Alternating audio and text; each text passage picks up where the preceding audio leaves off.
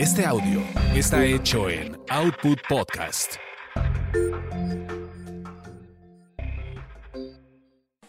Quizá hablemos de ti. Quizá hablemos de ti. El podcast de espectáculos sin censura. Con chismes serios de las estrellas y uno que otro estrellado.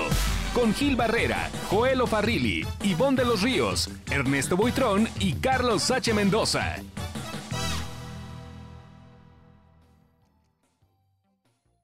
Ya estamos de regreso.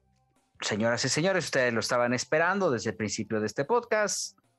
Viene con usted, viene el momento de la exclusiva de Joel Farrilli. Ay, Dios mío, no.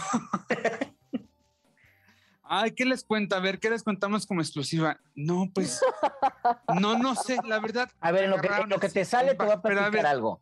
Fíjate que se presentó el pasado fin de semana acá en Guadalajara la obra de Hoy no me puedo levantar, producida por Alejandro Gou también y protagonizada por Jair y María León. A mí la verdad es que los dos me invitaron. Te este, vi en tu foto ahí muy trepado con la María. Sí, su pues es que abrazo. somos amigos de hace muchos años y la verdad es que me dio tanto gusto porque dicen por ahí que uno no es profeta en su tierra y María León, de verdad, mira, le dice todo el elenco, y vaya que quiero mucho a Yair, quítate que ahí te voy.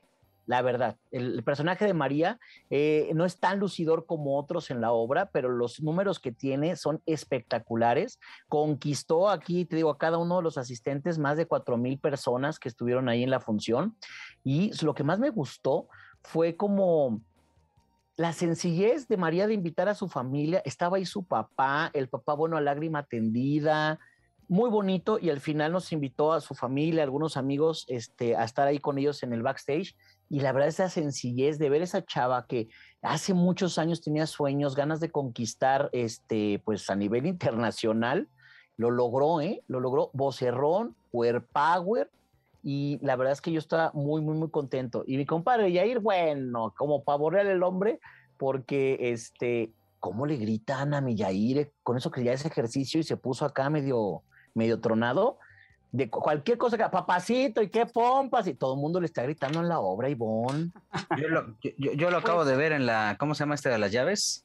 El juego de las El llaves. juego de las Juego de las llaves. llaves hace una participación ahí, nada más al principio le da un beso a ¿Cómo que lo acabas de ver? ¿Ya, ya salió? Ya, ya se estrenó Hoy. hoy uno- unos capítulos del juego de las llaves. Oye, Fíjate ¿qué tal la Guzmán? Hijo, ma, pues a mí no me gustó mucho, ¿eh? La verdad, lo que, lo que he visto, porque está- irán estrenando capítulos de manera paulatina, este, mm, pues la verdad, no, ya siento como que ya, ya no tiene esa magia que antes. Ahora, no se ha desnudado Maite Perroni, porque acuérdense que en la primera temporada, pues Maite Perroni se desnudaba cada rato, cada rato enseñaba a las niñas. Maite y todos, todos salían encuerados, era todos contra todos. Órale, Y aquí, agarra tu llave. aquí Alejandra Guzmán aparece, pues ah, aparece bien, sí, y, y con una, con una, ¿Cumplidora copa en la- ella? con una cubita en la mano. Cumplidora. ¿Sabes quién creo que, que- que va a llamar mucho la atención? La Tesorito. Que también hay una participación de Laura León ahí. Ay, la amo. No, pero siento que es como ya muy predecible. No lo sé, hay que ver otros capítulos. Sebastián, ¿tú la viste? No, no la vi, Gil. Fíjate que no me llamó la atención, la verdad, esa serie, pero quería comentar algo después del, del, breve- del breviario chayotero de Jorge Soltero. Quería decir algo que se me vino a la mente, una información que quería comentar, que es un poco, bueno, más bien es otro tema, que siguen los problemas para Ninel Conde, ¿eh? Siguen los problemas, siguen los... pro- Mi comadre, pues, anda recomendando cirujanos en el Instagram. Yo no sé por yo no sé quién la asesora. De verdad, ya me parece que Ninel está en, en- ya la perdimos. O sea, en lugar de andar recomendando cirujanos, debería de pedir recomendaciones de contadores, porque ya ves que anda cantando en Estados Unidos en marisquerías, porque se Sí. está presentando en marisquerías, no, no, no son, no son ni teatro ni nada. Digo, cada quien y es muy digno, ¿verdad?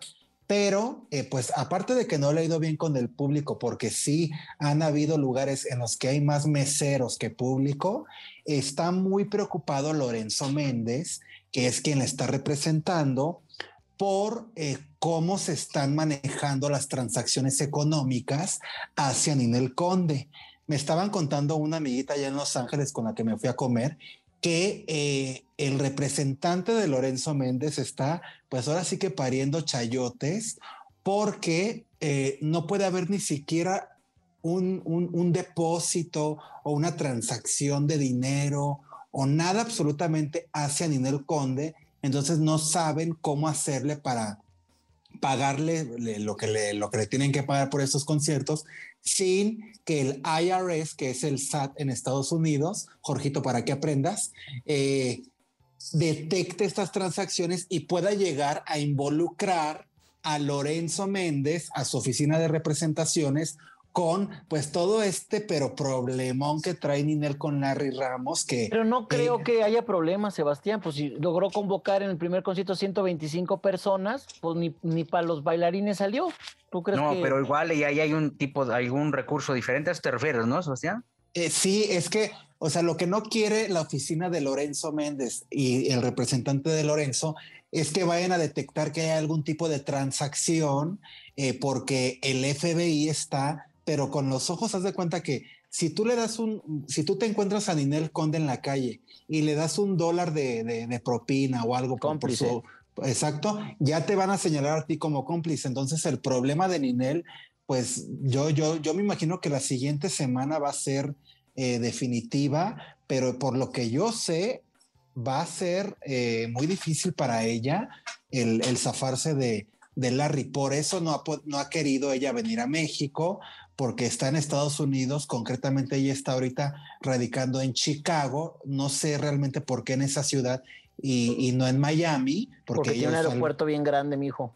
ella usualmente radicaba en Miami, entonces desde que eh, Larry Ramos se fuga, ella también deja Miami, lo que también causa muchas sospechas.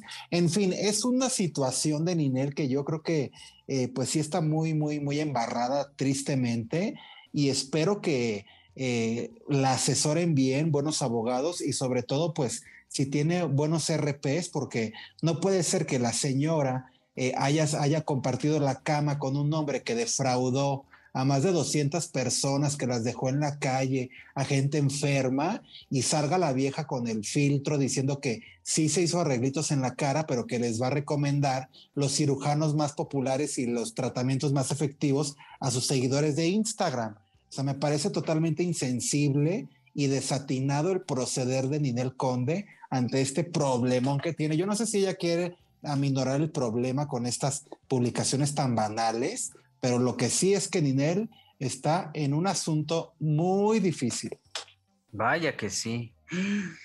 Híjole. Bueno, pues Bueno, ¿y le quedaron bien los arreglitos? Pues vela. qué Ah. La verdad es que está muy triste, nada más para terminar, digo, decir algo de Ninel Conde. Esta negación, yo no sé si ya tenga problemas, porque todo, todo lo niega. O sea, para ella no pasa nada, para ella toda la vida es súper guau, ¿no? Y ella es su bombón asesino, etcétera. Pero yo siento que, que debe tomar las riendas no nada más de su, de su carrera con RPs, sino de su vida, porque pues no es, no, o sea, 200 personas defraudadas, más de veintitantos millones de dólares, ¿no, Sebastián? Oye, pero hasta los, hasta los RPs les debe una lana. A todos les dice, ay, oye, te encargo, por favor, si pasas a, a la farmacia San Pablo, me puedes traer una medicina de no sé qué, porque no la alcancé a comprar y ya no vienen hasta donde estoy.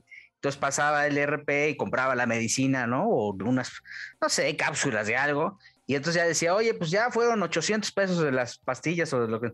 Y a la hora de la hora, ay, pues luego te los pago y luego te los pago y nunca les pagaba. Y que así con todo el no. mundo. No, ¿Qué eso pasará con la no carrera de, de, de Ninel Joel? Pues lo que está pues, pasando. La verdad es que yo creo que va a ir, desafortunadamente creo que irá a cada día a menos. Eh, yo creo que la gente se va a cansar de esa imagen tan conflictiva de Ninel porque últimamente solamente está involucrada en, en tropiezos, en escándalos, en polémicas, en, en cosas muy negativas, ¿no? Ahora, viene lo más fuerte, que me parece que es el tema de, de, de, eh, los nexos que pueda tener con los negocios de Larry Ramos. Si se le comprueba que, que sí hay nexos, que sí ella operó dinero eh, de procedencia eh, pues no tan legal realmente, híjole, pues me parece que ese será el principio del fin, ¿no? Lo que se comprobó, lo que trascendió apenas es que eh, luego de la detención de Larry en, en abril, ella abrió una cuenta en Houston. Entonces, parece que las investigaciones ahora se Mm. van hacia ese lado. No, y deja tú eso, Juelito, deja tú el que se le compruebe eh, los nexos con, con el dinero, que se le compruebe que ella, eh, eh, pues de alguna u otra manera le facilitó la fuga a Larry, eso todavía complica más el panorama para Ninel Conde, porque hay que recordar que lo que se dice es que ella estaba en el departamento donde radicaba Larry en Miami, cuando él se va y se da la fuga, y es cuando dicen que se va por, por, por mar, que ya ve una lancha, pero los reportes indican a que ella tenía conocimiento de que él estaba eh, con el plan para la fuga, porque tan es así que se dice, porque no quiero demandas, que cuando él se da la fuga, la propietaria del departamento, a quien ya le debían varios meses de renta, porque este hombre, este hombre, el del peluquín, el Larry Ramos, ni siquiera la renta pagaba, pa- hasta para eso era truán y ladrón. El hombre, el hombre no pagó la renta y la señora, pues le fue, le echó las cosas a Ninel Conde, sus tres vestidos y sus tacones, ahí a los botes de basura del lobby del edificio, porque en Estados Unidos es ilegal que te, que te aventen las cosas en la calle. Entonces los edificios tienen unos como cestos de basura. Contenedores. donde- contenedores exacto de, de donde los morosos que no pagan, pues ahí les van y la les aventan la ropa. Entonces que ahí le fueron y le aventaron las cosas a Ninel y que por eso fue que ella decidió ir a eh, radicar a Chicago eh, y ya no está en Miami y que cu- cuando Lorenzo Méndez comienza a representarla de alguna manera, pues él se fija el objetivo de rescatar la carrera musical de Ninel Conde eh, a través de estas presentaciones y de que ellos tienen un plan de sacar música juntos, etcétera. Pero yo sigo con lo dicho de que este problema que tiene legal el Larry Ramos ha empañado la carrera de Ninel, que de por sí ya venía capa caída desde lo de su hijo. Bueno, esto de Larry pues ha sido ya el último clavo de su sepulcro, ¿eh? Sí, caray, qué terrible, qué terrible. Y qué mal que esté pasando por este momento. Y una mala decisión a lo que te lleva, ¿no? O sea, una cosa va arrastrando otra. Y a ver cómo la libra.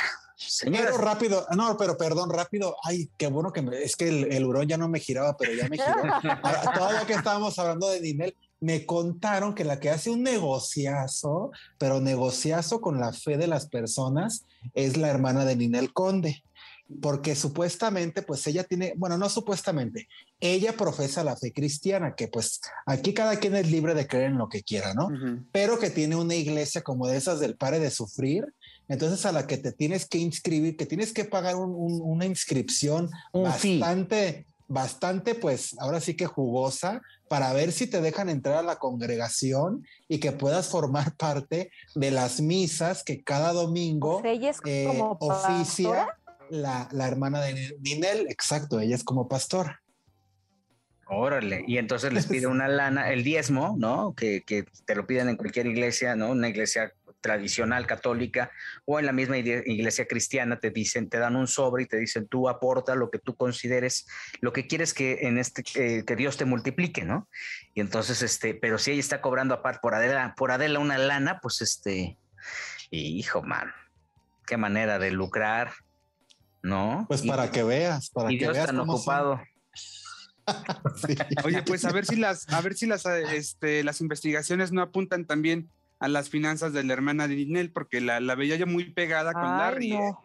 Es que Oye, acuérdate que también Larry- nueva Eh, Sí, es que de yo- investigación. Yo, creo que, yo creo, Joel, que tu boca está siendo de profeta de, Mo- de Mahoma, porque la hermana de, de Ninel era como la que les daba a Ninel y a Larry estas pláticas prenupciales o no sé qué tanto le llaman ellos, digo que yo respeto mucho, pero antes de casarse, en, en esta ceremonia en la que se casó, entre comillas, Larry con Ninel, la hermana de Ninel les estaba dando como unas pláticas. Entonces ahí es un, un, un rompecabezas muy curioso.